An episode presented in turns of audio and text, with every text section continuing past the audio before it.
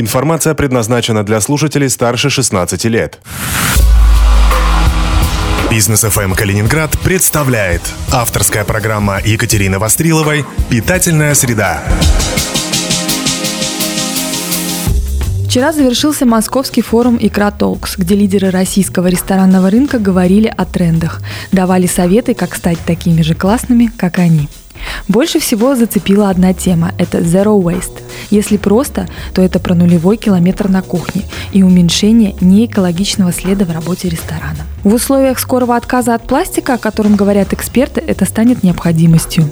Тему Zero Waste активно двигает питерский шеф Дмитрий Блинов, да и вообще весь мир.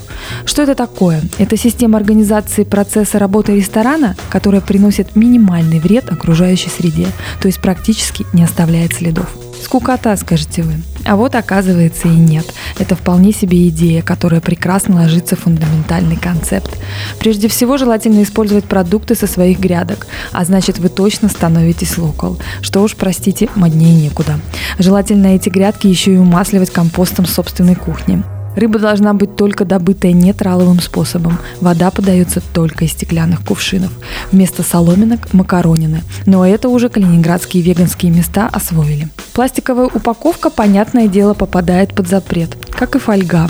Кастрюли удивительно, но теперь придется закрывать крышками, а не фольгой. Пищевые отходы обязательно использовать для приготовления бульонов. Ну, на худой конец компоста для собственных грядок. Мусор вывозить отдельно и быть готовым на битву с госоператором. Кстати, как раз здесь сформировалась новая ниша для бизнеса – производство маленьких биореактивов для уничтожения отходов. Польза от Zero Waste не только природе. По подсчетам Дмитрия Блинова, бюджет расходов на хост товара ресторана Harvest Duo снизился со 132 тысяч рублей до 89 тысяч.